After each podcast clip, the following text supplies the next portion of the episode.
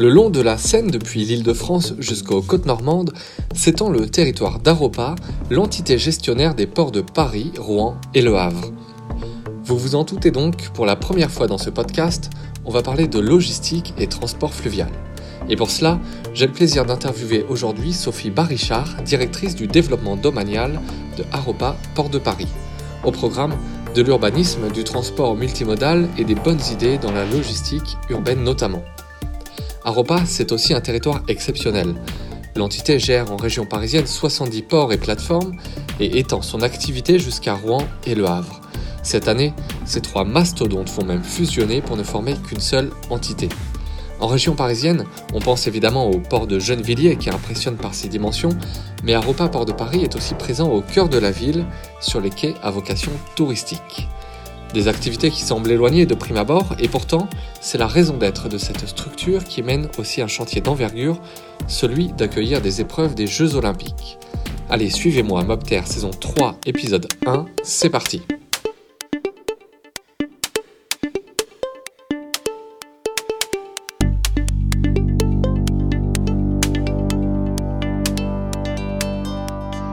Bonjour euh, Sophie Barichard. Bonjour. Alors, vous êtes directrice du développement domanial euh, chez Aropaport. Merci euh, de, prendre le temps de, répondre à nos questions aujourd'hui. On va parler donc euh, du transport fluvial aujourd'hui, et notamment sur la région parisienne, mais pas que. Est-ce que déjà vous pouvez nous présenter ce qu'est Aropaport et ce qu'est le port de Paris, les ports de Paris, puisqu'il y en a plusieurs, on va le voir, et nous rappeler un petit peu le contexte historique de vos activités? Alors, euh, Aropa Port de Paris est donc euh, l'entité qui gère euh, les principaux établissements, enfin les principaux ports en Île-de-France. Et le nom Aropa, qui veut dire Le Havre, Rouen, Paris, c'est en fait le nom du GIE, donc le groupement d'intérêt économique, qui articule les activités des trois ports de l'axe Seine, Le Havre, Rouen, Paris, depuis 2012. Donc, euh, au sein de ce GIE, en fait, euh, on, a mutualisé certaines fonctions. Et puis, euh, sinon, le port du Havre, le port de Rouen et le port de Paris gèrent aussi certaines de leurs activités de manière autonome, mais coordonnée. Ok, très bien. Donc, on, voit finalement que vous gérez l'ensemble de ce que vous appelez l'axe Seine, je crois, c'est ça? C'est ça, c'est l'axe Seine. Donc, le GIE existe depuis l'année 2012 à peu près. Et aujourd'hui, on est quand même engagé dans une démarche plus, euh, plus profonde d'intégration euh, des trois établissements, puisque au 1er juin 2021, il n'y aura, plus qu'un seul établissement, un établissement unique, qui gérera les trois ports de l'axe Seine. D'accord. alors, est-ce que vous pouvez nous, présenter en quelques chiffres, si vous avez l'étendue en fait de, ce qu'est le port de Paris et Aropa Port, peut-être, je ne sais pas parler du nombre de, ports, c'est assez incroyable, je, crois, le chiffre. Oui, effectivement, c'est assez peu connu, mais euh, l'Île-de-France euh, est couverte, enfin en tout cas les fleuves ou les rivières d'Île-de-France euh, sont, le, périmètre est couvert par environ 70 ports que nous gérons ici, enfin au port autonome de Paris. il y a des, ports un peu de toute nature, des ports avec des activités loisirs, restauration, ou alors des ports industriels sur lesquels on peut retrouver par exemple des activités de BTP. Et puis on a aussi plusieurs plateformes. Donc ce qu'on appelle des plateformes, ce sont euh, euh, des, grandes parcelles en fait de terrain, telles que celle de, de Gennevilliers qui est la plus connue puisqu'elle fait 400 hectares, ou celle de Bonneuil, sur lesquelles on, peut euh, avoir donc la cohabitation de différentes activités. Et surtout, ce sont des plateformes trimodales, c'est-à-dire qu'il y a à la fois un accès fluvial, un accès routier et un accès ferroviaire. Alors, on va parler maintenant des, activités euh, liées au transport euh, fluvial. Euh, tout simplement, qu'est-ce qu'on transporte depuis ou vers les quais des, ports de Paris? Alors avant tout, on va dire qu'on transporte des, matériaux ou des déblais, puisque le secteur du BTP est le premier utilisateur du fleuve en Ile-de-France. Hum, ce sont surtout des trafics intra-Île-de-France, Hein, donc, euh, qui partent d'un port en Ile-de-France et qui arrivent sur un autre port situé dans le même périmètre. Il y a évidemment aussi euh, des trafics fluviaux euh, qui partent ou qui viennent de Rouen ou du Havre. Et là, on sera plus sur du conteneur. Donc, on a effectivement un terminal à conteneurs qui est à Gennevilliers. qui fait un trafic important. donc voilà, ce sont les deux, deux je dirais, les, les deux principales types de marchandises qui passent par le fleuve. maintenant, comme je vous le disais, on a des plateformes trimodales, donc il y a aussi beaucoup de marchandises qui arrivent ou qui partent par la route. Oui, c'est-à-dire que vous arrivez à, à faire transférer des marchandises d'un type de moyen de transport à un autre, par exemple? Oui, bien sûr, les conteneurs qui arrivent sur la plateforme de Gennevilliers euh, sont dépotés et parfois la marchandise repart par la route. D'accord, donc c'est un intérêt euh, finalement, euh, c'est assez, assez, intéressant parce que ça permet du coup d'enlever peut-être des, des, camions qui sont sur la route et, de les mettre sur le, port et, et générer moins de trafic routier par exemple? Euh, oui, bien sûr. Euh, c'est aussi l'intérêt d'ailleurs d'avoir des plateformes qui sont embranchées fer, puisque euh, des matériaux puis, peuvent arriver ou repartir via le transport ferroviaire. donc ça aussi, c'est une façon d'éviter des camions sur la route, évidemment. D'accord. Alors on va parler, va parler des, projets, notamment le projet lié aux Jeux Olympiques, parce que je crois que vous êtes très impliqué du coup dans, l'aménagement des diverses infrastructures pour les Jeux Olympiques. Euh, en quoi, euh, justement, les ports de Paris peuvent être euh, utiles aux JO Alors, on est impliqué de plusieurs manières, en fait. Tout simplement déjà parce que les JO se dérouleront partiellement dans la Seine. et puisque nous sommes gestionnaires en fait hein, du domaine, voire même propriétaires du domaine sur les bords de Seine dans Paris et dans une partie de l'Île-de-France évidemment, euh, cela a un impact sur euh, nos activités et nous devons préparer en fait au mieux euh, l'arrivée de ces épreuves à cet endroit-là. Donc il y a déjà des, travaux qui sont en cours et donc qui ont été anticipés depuis plusieurs années pour participer à l'assainissement de la Seine. Alors évidemment, le port autonome de Paris n'est pas le seul à agir en ce sens. Hein, il y a même euh, enfin, il y a aussi des actions de d'autres collectivités euh, plus en amont, mais euh, il y a des travaux conséquents en fait engagés par le port pour participer à cet effort collectif qui doit arriver à une scène baignable en 2024. D'accord, parce qu'elle ne l'est pas actuellement, je pense qu'on peut le préciser. Enfin, c'est intéressant parce qu'on du coup, on n'est pas forcément au, cœur de ces activités-là. En effet, la, scène actuellement, on ne peut pas l'utiliser pour, pour, se baigner, c'est ça? Je pense que ce n'est pas recommandé. D'accord. D'accord. Donc, euh, il va y avoir en effet sur les, JO euh, l'utilisation de la scène en tant que finalement euh, eau Au vive. Oui, Au vive, voilà, c'est le mot, le bon mot, je pense.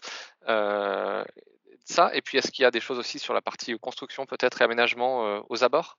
Oui, ça c'est un, deuxième enjeu pour nous. Alors enjeu, je dirais, qui est aujourd'hui euh, enfin plutôt objectif, qui est aujourd'hui euh, en, voie d'être atteint euh, d'une certaine manière, puisque nous avons beaucoup travaillé avec la Solidéo, donc la société de livraison des ouvrages olympiques, en charge de la construction du village des athlètes à Saint-Denis. Ce village des athlètes se situe en bord de Seine, et donc nous avons travaillé d'arrache-pied avec la Solidéo pour favoriser l'évacuation des déblais par la Seine et que aussi les, promoteurs ou constructeurs immobiliers qui se positionnent sur le projet utilisent le fleuve euh, pour l'acheminement euh, pour l'acheminement des, des, matières. Donc euh, aujourd'hui, euh, le, le, trafic a commencé euh, via un, un, quai qui est situé à Saint-Denis depuis cet été. Et la Solidéo s'est aussi positionnée sur un terrain à Bruyères, à Bruyères-sur-Oise. Donc vous voyez, c'est pas la Seine, c'est l'Oise cette fois-ci. Et ce terrain qui, qui, est réservé donc pour les activités liées au, au, à la construction du village olympique va permettre aussi beaucoup de transport par le fleuve. D'accord, donc c'est en fait des, des déblais, c'est les, choses dont on n'a plus besoin sur le chantier, qui sont évacués en fait à l'extérieur? Bah, C'est ça, en fait, quand vous arrivez sur un terrain, il faut d'abord le déblayer, c'est-à-dire il faut euh, creuser, il faut évacuer, euh, tout ce qui va vous permettre ensuite euh, de construire à neuf. Ok, et dans ce cas-là, en fait, vous avez aménagé des infrastructures justement pour pouvoir transférer ces déblais sur, sur des, des, barges ou des, des bateaux? Alors, on avait la chance en fait d'avoir déjà des infrastructures existantes à Saint-Denis. Euh, qu'on a pu mettre à disposition de la Solidéo euh, pour ce faire. Ok, donc euh, il y avait déjà des choses existantes. En fait, le, challenge n'était pas là. le challenge, il était au moment où la Solidéo faisait ses appels à projets pour retenir un promoteur immobilier. Le challenge, c'était que ces promoteurs fassent des propositions avec des évacuations de déblais par le fleuve. Et donc, il a fallu faire de la pédagogie et aussi inciter les promoteurs à prendre en compte le critère fluvial. D'accord, donc vous intervenez en tant que conseil du coup auprès des, promoteurs, alors pour inciter justement à ne pas mettre trop de camions sur la route? Oui, oui, oui. Et puis alors, c'était vraiment, pour nous, c'était une évidence. Saint-Denis est en plein cœur euh, du, tissu urbain francilien. c'est aussi une zone où il va y avoir, il y a déjà aujourd'hui, il y a beaucoup de travaux. Il va y en avoir jusqu'en 2025. Donc, il était hors de question de rajouter encore une couche de camions. Ok, ok. Donc vous êtes super engagé en fait sur, sur ce domaine-là. C'est, intéressant. Euh, je sais qu'on a, on a, on a, un autre exemple aussi euh, euh, qui est assez, enfin peut-être assez familier de, des gens qui vivent en région parisienne. C'est Franprix, qui je crois utilise les voies fluviales donc comme outil logistique. Est-ce que vous pouvez nous en parler un petit peu? Oui, oui, bien sûr. Alors, l'expérience et l'exemple de, Franprix, bah, c'est quelque chose effectivement qu'on voit comme une réussite hein, au port hein, depuis 2012, euh, je crois. Franprix euh, euh, achemine la marchandise à destination de ses magasins situés à Paris, depuis la plateforme de Bonneuil-sur-Marne jusqu'à un port situé en plein cœur de Paris, qui est le port de la Bourdonnais. Donc, ce sont surtout des produits secs, hein, des produits d'épicerie qui sont concernés. Ils partent en conteneurs et ils arrivent en conteneurs. Et après, ils sont dispatchés dans les, différents, dans les différents points de vente à Paris. D'accord. En fait, peut-être, j'explique un petit peu, c'est que Franprix, en effet, c'est plutôt des, magasins de, taille euh, réduite. Et, du coup, ils sont situés pour beaucoup au, cœur de Paris. Et en fait, le fait qu'on achemine euh, finalement euh, des conteneurs depuis l'extérieur de Paris directement au cœur de Paris, ça permet du coup d'éviter encore une fois un transit de, camions importants dans, des rues parisiennes déjà saturées et puis qui sont plus adaptées au transport routier avec des, des, poids lourds notamment. Enfin, donc c'est quelque chose de très intéressant. On va parler un petit peu d'urbanisme maintenant, parce que sur, les, quais, les quais des, ports de Paris, on, peut y faire tout type d'activité. Est-ce que vous pouvez nous dresser un petit peu justement un portrait de, ce qu'on peut faire ou pas en tant que particulier, professionnel, sur, sur les, quais de, les quais de Seine notamment? Eh bien, on peut répondre aux appels à projets que nous lançons. Oui. effectivement, bah, euh, on est sur le domaine public. Hein. il y a évidemment euh, beaucoup de demandes d'implantation, euh, surtout quand on, se situe, comme on dit, dans le bief parisien, c'est-à-dire dans Paris intramuros, voire la petite couronne. Donc, quand un emplacement est disponible, on anticipe, hein, on le met en appel à projet. Donc, on fait appel à l'inventivité, à la créativité de ceux qui voudraient se positionner pour nous proposer les plus beaux projets. D'accord. D'accord. Et justement, alors qu'est-ce que qu'est-ce qu'on peut y faire? Je sais qu'il y a des, terrasses de, café, il y a aussi des, usines de, béton. Alors qu'est-ce, quel type d'activité on retrouve finalement au bord, des quais de Seine? Ah, Grosso modo, vous venez de, citer les deux grandes activités. Donc, on a tout ce qui est activité plutôt typée industrielle, à chaque extrémité, je dirais, de Paris, euh, près, près, des zones périphériques. Et puis, plutôt en cœur de ville, on va retrouver tout ce qui est activité de loisirs et touristique. Donc, évidemment, euh, donc, la restauration, les activités de bateaux à passagers, type croisière bateau-mouche, croisière avec hébergement. On va trouver parfois des discothèques. au beau jour, on va trouver des terrasses. Euh, et puis alors après, il y a euh, certains hébergements un peu, enfin pardon, certaines activités un petit peu plus atypiques, euh, comme un hôtel. on a une péniche avec le Crous. on a une péniche, enfin plutôt la piscine Joséphine Baker. voilà. Après, on a des, des, activités comme ça qui sont moins répandues, mais tout, qui, créent en fait la mixité et l'intérêt qu'on a à se promener sur les quais de Seine. Alors justement, est-ce que dans toutes ces activités, j'imagine qu'il y a une concertation Comment ça se passe avec les, mairies bah, qui, sont traversées par la Seine et, justement le type d'activité à, définir? Alors, euh, le port autonome de Paris est maître de son domaine, mais effectivement associé à la décision euh, les mairies d'arrondissement et, la mairie de Paris, euh, dans un dispositif qui a été adopté par le conseil d'administration il y a quelques années, qui est un dispositif de comité consultatif. Donc, on regarde les offres, on en parle et on essaie d'avoir une décision collégiale D'accord. Et donc, on va parler aussi euh, peut-être des reconversions. Est-ce qu'il y a eu des, changements d'activité sur certaines parties des quais.